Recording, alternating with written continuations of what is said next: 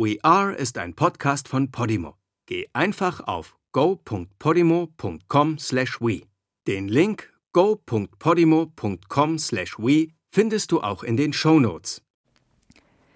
Die Legende von Elisabeth. Notiert von C. E. Gander, 1977.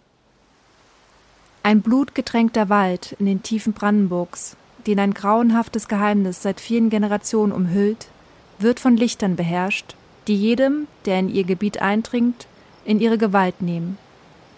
Viele Menschen verschwinden dort für die Ewigkeit. Die wenigen, die wieder auftauchen, umgibt ein Schleier des Vergessens an das, was ihnen dort im Wald widerfährt. Manche von ihnen verlieren gar völlig den Verstand. Man erzählt sich, dass es sich dabei um die unerlöste Seele eines Mädchens handelt, das dort auf brutale Art und Weise ums Leben kam und nun in Gestalt von weißen, roten und grünen Lichtern Vergeltung sucht. Elisabeth war der Name der 17-Jährigen. Am Abend vor Allerheiligen des Jahres 1945 machte sie sich von dem nahegelegenen Dorf allein auf den Nachhauseweg durch den Wald. Zu Hause kam sie nie an. Erst zwei Wochen später fand der Förster des Waldes, ihr eigener Vater, ihren leblosen Körper an einem der Bäume hängen. Elisabeths Kleidung war zerrissen, der Kopf durch einen Pistolenschuss zerfetzt. Die Befürchtung, sie ist einem grausamen Verbrechen zum Opfer gefallen, war augenscheinlich. Die Gerüchte im Dorf begannen. Auf der anderen Seite des Waldes stationierte russische Soldaten hätten den Mord an dem unschuldigen Kind verübt. Kurz nach Elisabeths Tode tauchten die Lichter das erste Mal auf. Es folgten Jahrzehnte der blinden Wut. Kein Mensch war gegen die Lichter gefeit. Wer den Wald betrat, dessen Schicksal war besiegelt. Doch einer verstand die Quelle des Schmerzes und stellte sich den Lichtern, schloss mit ihnen einen Pakt. Der Wächter des Lichts war geboren. Allein er kann sie bändigen und macht sich zur Aufgabe, unschuldige Fremde vom Wald fernzuhalten. Der Mord an Elisabeth wurde nie gesühnt. Erst wenn ihre Mörder gerichtet werden, verliert der Wald seine Blutschuld und die unerlöste, arme Seele des Mädchens findet Ruhe. Die Tat zu rächen ist das Versprechen des Wächters des Lichts an die Lichter, an Elisabeth. Ich bin Jette und ihr hört We Are, das Verschwinden meiner Schwester. Das ist Folge 12. Opas Haus steht seit seinem Tod leer. Mama war so lieb, mir den Schlüssel zu geben. Sie findet's gut, wenn mal wieder jemand nach dem Rechten sieht. Was ich da will, habe ich ihr nicht gesagt. Mama soll sich nicht unnötig Sorgen machen. Mit dabei aber wieder mein Freund. Nach den Vorfällen im Bunker musste ich ihm hoch und heilig versprechen, nichts mehr auf eigene Faust zu machen. Er wiederum hat eingesehen, dass es völlig zwecklos ist, mich von meinen Recherchen abzuhalten. Jack, unser Hund, ist auch dabei. Sozusagen der dritte Ermittler am Bund. Eine Info habe ich euch bisher vorenthalten, die gar nicht so unwichtig ist und die mir auch erst jetzt bewusst wurde, nachdem ich mich mit der Vergangenheit meines Großvaters beschäftigt habe. Vielleicht kennt ihr das auch, dass ihr eure Großeltern vor allem als eure Oma und euren Opa wahrnehmt, warmherzig, großzügig, stark. Aber nicht als die Person dahinter mit ihrer Vergangenheit, die auch mal Liebeskummer hatte, auch mal Schwierigkeiten in der Schule, vom Leben durch gute und schlechte Erfahrungen gezeichnet und geformt zu dem Menschen geworden ist, der sie oder er ist. Meistens fällt es einem dann erst auf, wie wenig man doch von seinen Großeltern weiß, wenn es schon zu spät ist. Ich habe diesen Moment leider verpasst, dass mein Opa mir von seinem Leben mehr erzählen konnte. Ich beschäftige mich mit dem Leben meines Großvaters und erfahre jetzt, er war Förster. Ich kannte ihn nur als Rentner. Er war zu dem Zeitpunkt, an dem ich die ersten Erinnerungen an ihn habe, beruflich nicht mehr aktiv. Hätte man mich als Kind gefragt, welchen Beruf mein Opa ausübt, hätte ich wohl geantwortet, Opa sein war sein Beruf. Für mich Pfeil- und Bogenschnitzen oder ein Tippi bauen, als ich meine Karl-May-Phase hatte. Der beste Steinpilz im Pfifferling-Aufspürer als Nebenberuf. Geschichtenerzähler nicht zu vergessen. Doch Opa war Förster mit einem eigenen Wald. Was sag ich? Mit einem riesigen Waldgebiet. Einem ganzen Forstbezirk mit fast 10.000 Hektar Wald. Überdurchschnittlich viel für ein Forstrevier.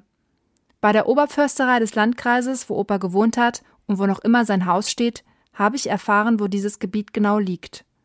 Und jetzt kommt's.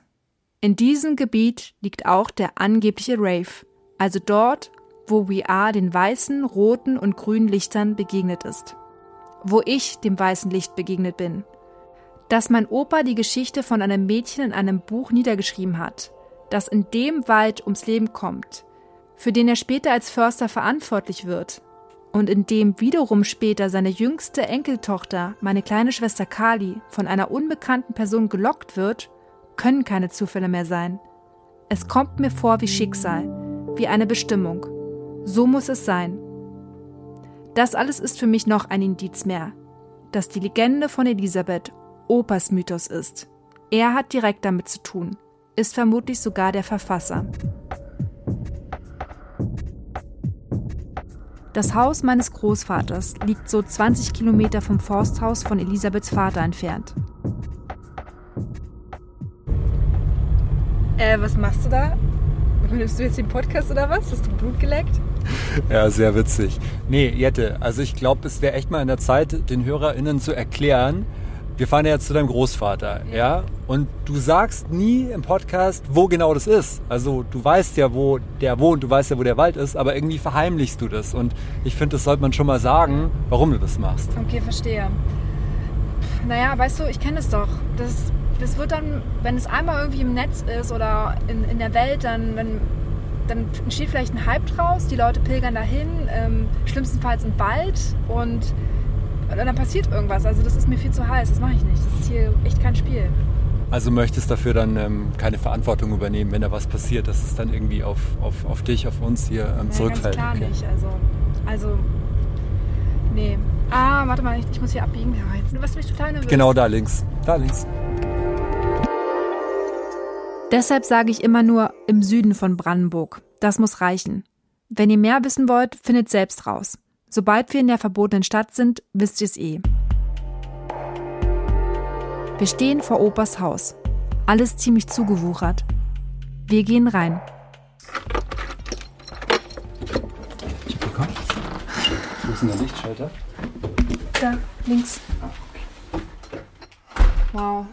Das sieht einfach haargenau noch aus wie vor drei Jahren, als Opa noch gelebt hat. Hier die Bilder von Karl Spitzweg, die Geweihe, es riecht sogar auch noch nach ihm. Sag mal, warum, warum habt ihr das eigentlich nicht vermietet? Warum steht das leer? Hm, weiß ich eigentlich gesagt gar nicht so genau. Ich glaube einfach, meine Mama kann sich nicht davon trennen. Ist ja auch schön. Ich weiß genau, was ich suche. Und ich weiß, wo ich suchen muss. In Opas Arbeitszimmer. Okay, lass mal gleich ins Arbeitszimmer gehen. Das ist da oben. Jackie, hopp, jetzt komm kannst ihn ähm, freilassen. Hier gibt es ja keine Katzen oder so, oder? Nee. Ähm, Papa hatte zwar zuletzt zwei Katzen. Die sind auch schon tot. Wow, hatte dein Großvater viele Bücher, ey. Hier schon mal um. Lehrbuch der Botanik oder Giftpflanzen, Pflanzengifte, große Pilzatlas. Ah ja, krass hier. Das Tier und wir 1937. Ja, super spannend. Was, was für alte Zeichnungen. Ja, nicht mal Fotos, sondern die haben die Tiere hier so gemalt. Ah, schau mal hier. Hier sind die Tierfilme. Ja, genau. Kiki.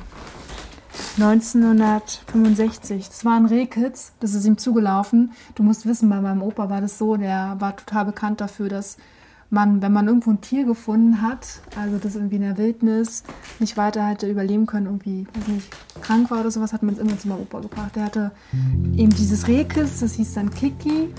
Also ich kenne das natürlich nicht mehr, aber von Erzählungen und von Fotos.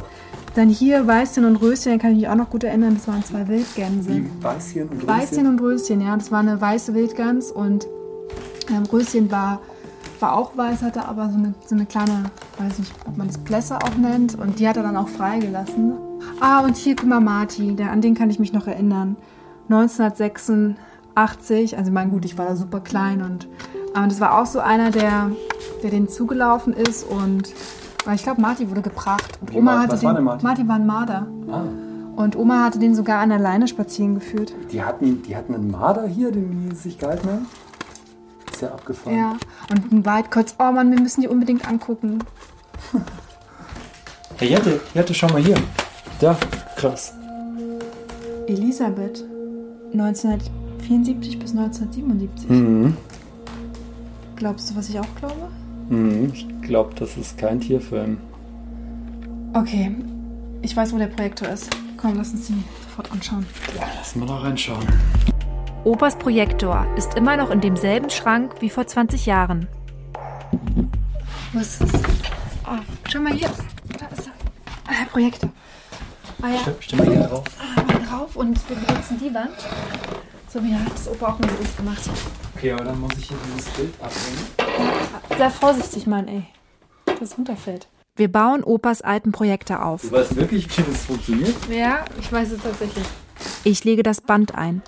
Mach das mal aus der Dose raus, den Film. Ja, vorsichtig. Das war, das muss wirklich nicht, dass da irgendwas abreißt. Okay. Okay, das muss hier rüber. Okay. Okay, super. Jetzt hoffen wir nur, dass das Ding angeht. Ähm, Wir ziehen die Vorhänge zu. Wir setzen uns auf die alte Couch. bist du bereit? Mit deiner Hand. Ich nehme die Hand meines Freundes. Auch Jack wirkt angespannt, denn wir alle ahnen, was gleich kommen wird. Okay, Film ab. Zunächst sehen wir nur schwarz. Wir denken, da ist nichts drauf, Bist, du- bist du sicher, dass der Film richtig drin liegt? Nee, das stimmt alles. aber nein, Das muss da durch. Ich hab's richtig Hey Jette, Jette, guck mal, guck mal. Das ist, da, da ist eine Aufnahme. es sind Nachtaufnahmen. Das ist der Wald. Das ist der Wald. Bei Nacht. Bei Nacht, ja. Es ist, was wir befürchtet haben, insgeheim gehofft haben. Oh, was? Shit. Fuck. Alter, fuck, fuck, fuck. Hast du es gesehen? Das Licht, da ist ein Licht. Ja klar, ich sehe das. Oh Gott. Plötzlich taucht links im Bild von ganz hinten ein rotes Licht auf, begleitet von einem grünen Licht. Die Lichter sind wie wild geworden, flitzen von links nach rechts, nach oben, nach unten, nach vorne. Sie kommen immer näher, Richtung Beobachtungsplatz. Sie kommen näher und näher und näher, bedrohlich nah. Etwas schlägt gegen die Linse der Kamera. Die Kamera fällt um. Wieder Schwarzbild. Dann die Aufnahme läuft wieder. Die Kamera ist wieder in Position. Jetzt sehen wir eine Person ins Bild laufen. Da ist ein Mann. Wir sehen sie nur von hinten. Sie geht auf die Lichter zu. Diese weichen vor ihr zurück. Die Person dreht sich um. Alter. Das ist. Das ist. Das. Oh Gott. Es ist mein Großvater.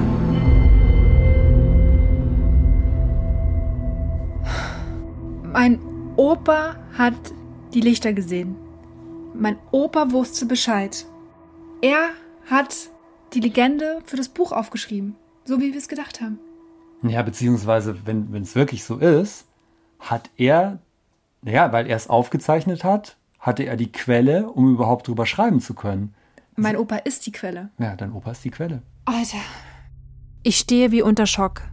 Mein eigener Großvater hatte auch Kontakt mit den Lichtern. Wie Kali seine Enkeltochter? Wie ich seine Enkeltochter? Mir wird kurz schlecht. Mein Freund holt mir ein Glas Wasser. Jette, trink mal einen Schluck Wasser. Da, Danke. trink mal.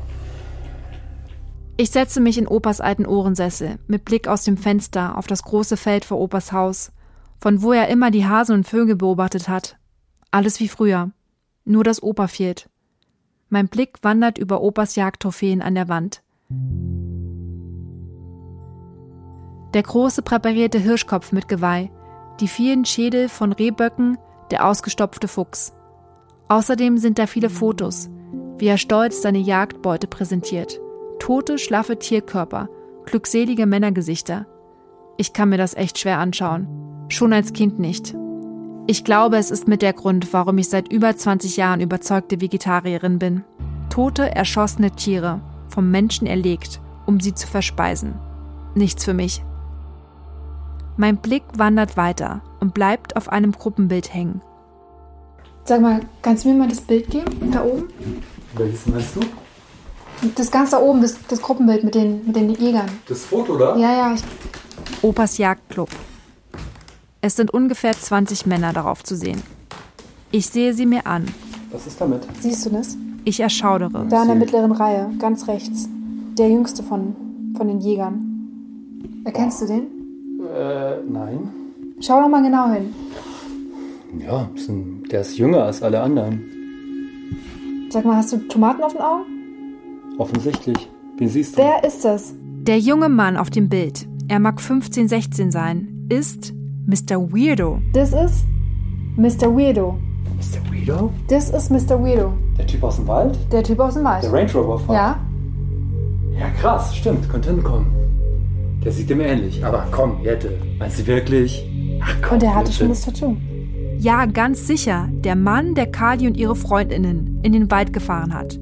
Der Theo und Annie in den Bunker gelockt hat und dem mein Freund und ich begegnet sind, als wir im Wald gezeltet haben. Er war offenbar ein Jagdfreund meines Opas. Ich verstehe gar nichts mehr. Ich muss mehr über meinen Großvater wissen, über seine Vergangenheit. Ich muss mit Mama reden. Vielleicht kann sie mir weiterhelfen. Okay, läuft. Mama, erzähl mir nochmal genau das, was du mir gerade erzählt hast. Da auf diesem Foto, der Mann da, neben Opa. Wer ist das? Äh, äh, warte mal, da muss ich jetzt reinsprechen. Hier muss ich reinsprechen? Ja, ja, genau da oben. Ah, okay. Ähm, ja, ja, das ist Falk. Hm? Falk heißt der. Ja, Falk. Ähm, der war, warte mal, also Opa war in den 70er Jahren, da war der sehr lange im Krankenhaus und Falk war sein Azubi und hat sich dann um den Wald gekümmert, während Opa nicht da war. Und ähm, er war auch sehr, sehr oft bei uns zu Hause und hat sich um Oma und mich gekümmert. Und ähm, ja, ich denke auch deswegen ist eine sehr enge Freundschaft zwischen ihm und äh, Opa entstanden. Und ich, also letzten Endes ist er ja sogar der Nachfolger geworden, als Opa in Rente ging. Mit Nachfolger meinst du, dass er der Förster geworden von Ja. diesem Wald Genau, genau. Von dem das vorher. Ja, ja, ja. ja. Okay. Ja. Und weißt du irgendwas von Falk, was der jetzt macht, wo der jetzt ist? Hm, Nee, kein, ich weiß es nicht. Ich habe ich hab ihn eigentlich, ich habe ihn schon so lange nicht gesehen. Ich habe eigentlich überhaupt keine Ahnung. Und weißt du vielleicht von irgendjemand anders, der wissen könnte, wo Falk ist? Mhm. Nee, warum fragst du das? Ähm, das ist egal. Ich, Okay. ähm, okay, Mama, ich muss jetzt mal ganz schnell mit Simon telefonieren, Mhm. aber ähm, cool, danke. Oh, okay. Mr. Weirdo heißt also Falk. In Folge 6 habe ich bereits die Vermutung geäußert, dass Falk, damals für mich noch Mr. Weirdo, der Wächter des Waldes ist, von dem ich in Opas Buch gelesen habe. Jetzt weiß ich durch Mama, dass Falk der Nachfolger meines Opas war, da im Wald, als Förster, offiziell. Im Umkehrschluss bedeutet das... Ich muss Simon anrufen. Geh ran. Jette, hallo, was gibt's? Hey Simon, du, Ja, halt dich fest. Ich war gerade bei meiner Mutter. Meine Mutter kennt Mr. Weirdo. wie? Meine Mutter kennt Mr. Weirdo und Mr. Weirdo heißt eigentlich Falk. Mr. Weirdo, Falk, hat bei Oma und Opa sogar mal gelebt, als Oma noch, als meine Mutter noch, Mann, ich komme ganz durcheinander, als meine Mutter noch ein kleines Kind war. Das ist ja, hä? Und wie? Und das hat dir deine Mutter jetzt am Telefon einfach mal so erzählt? Nein, ich war sie besuchen. Ähm, ich erzähle das alles, alles später. Ich habe auch die Aufnahmen davon. Ich habe das alles aufgenommen. Pass auf. Das Wichtige, was ich dir jetzt sagen wollte. Ma Mr. Weirdo, Falk, war de- der Nachfolger von Opa da im Wald als Förster. Offiziell. Und ich habe dann eine Vermutung.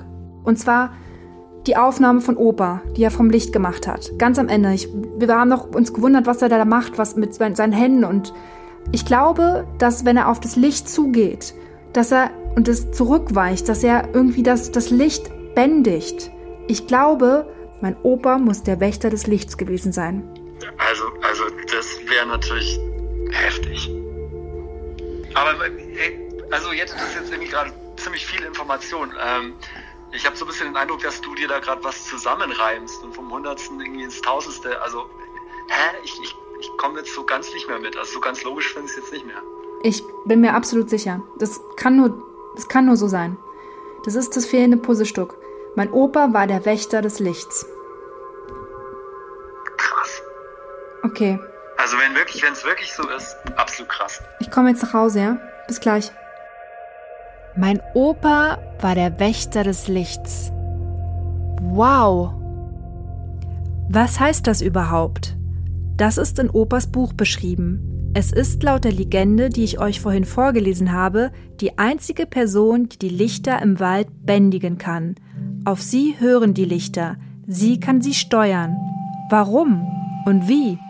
Darüber steht in Opas Mythos nichts. Und mehr dazu konnte ich nicht rausfinden. Dass nun seine Enkelin ausgerechnet in diesen seinen Wald gelockt wurde, das kann doch kein Zufall gewesen sein die Kali und We Are dahin gelockt haben, wissen ganz genau, dass es Opas Enkelin ist. Sie wollten offensichtlich Opas Enkelin genau dort haben, in dem Wald dieses grausamen Mythos. Sie wussten, was Kali dort blüht. Der Horror, den sie und ihre Freundinnen dort dann auch erlebt haben. Warum? Es gibt eigentlich nur eine Erklärung.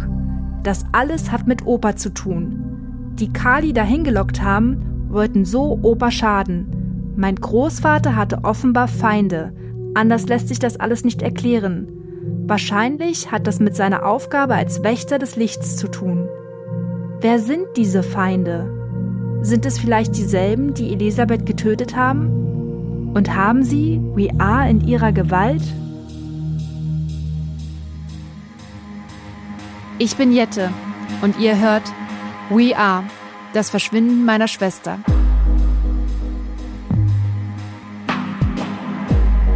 Bis zur nächsten Folge.